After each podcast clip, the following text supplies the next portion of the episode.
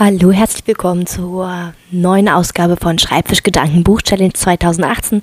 Ich habe mir ja vorgenommen, jeden Monat ein neues Buch zu lesen. Diesen Monat war es Der Ghostwriter von Cecilia Ahern. Erschienen ist er schon 2014 im Krüger Fischer Verlag und er gehört eher in die Kategorie Krimi, Mystery, Drama.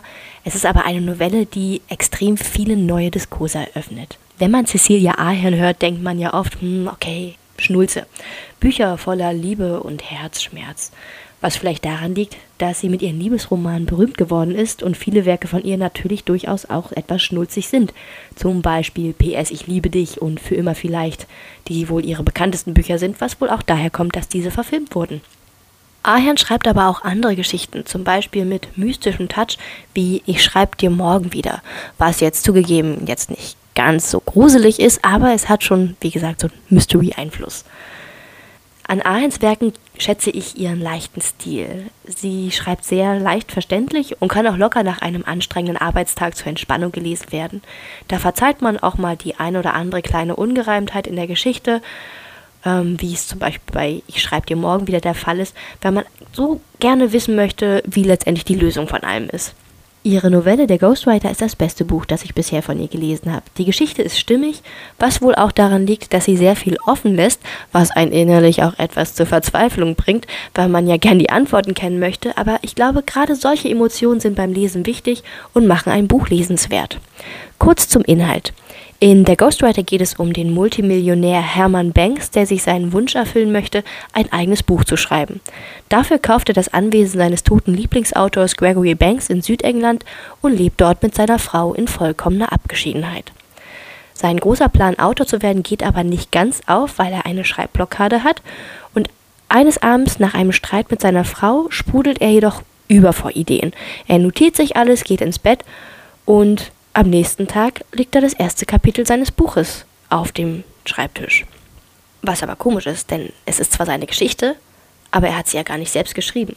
Verwunderlich ist ebenfalls, dass das Kapitel zwar von Zauberhand erschienen ist, dafür ist aber die Uhr, die ihm seine Frau geschenkt hat, verschwunden. So geht es dann Abend für Abend weiter, morgens liegt ein weiteres Kapitel auf dem Schreibtisch und dafür verschwinden Gegenstände aus dem Haus, was dann letztendlich auch ziemlich gefährlich für Banks und seine Frau wird. Auch wenn das alleine schon ein guter Anreiz ist, die Geschichte zu lesen, gibt es noch weitere spannende Handlungsstränge. Man muss die Geschichte im Zusammenhang mit der Ehe der Banks sehen. Hermann steckt in einem Buchwahnsinn. Er ist süchtig nach jedem neuen Kapitel. Wie süchtig wird auch daran deutlich, dass er seine Familie und seine Firma vernachlässigt, bis die fast nicht mehr zu retten sind. Seine Frau hingegen hat zwar Angst vor dem Haus, aber liebt ihren Mann zu sehr, um ihn zu verlassen. Dazu muss man auch die Vorgeschichte von beiden kennen. Seine Frau ist ihm nämlich fremdgegangen. Hermann ist ein Workaholic. Der war immer so beschäftigt, dass er sich dann mit einer Affäre getröstet hat. Diese hat sie jedoch sehr bereut, beendet und ihm gestanden und bestraft sich nun jeden Tag selbst dafür. Denn jede auch noch so unfaire Stichelei von ihrem Mann erträgt sie, allein in der Hoffnung, ihre Ehe damit retten zu können. Hier gibt Ahern gelungene und präzise Einblicke in die Psyche beider Charaktere, sodass deutlich wird, dass es hier keinen Guten und keinen Bösen gibt, sondern immer zwei fürs Scheitern oder Nicht-Scheitern einer Ehe verantwortlich sind. Das Buch hat auch eine Besonderheit, die ich sehr gelungen und interessant fand. Der Ghostwriter hat eine besondere Intertextualität. Die Novelle ist so aufgebaut, dass der Leser Abschnitte liest, die das Leben der Banks beschreiben, und weitere Abschnitte, des Buches, das der Ghostwriter für Hermann geschrieben hat. Also quasi ein Buch im Buch oder auch drei Autoren in einem Buch. Die Geschichten ähneln sich nicht, aber haben faszinierende Parallelen und gerade das macht das Buch so interessant zu lesen. Es ist extrem spannend, wie zwei unterschiedliche Geschichten doch ähnlich sein können und miteinander verbunden dann eine komplett neue Aussage ergeben.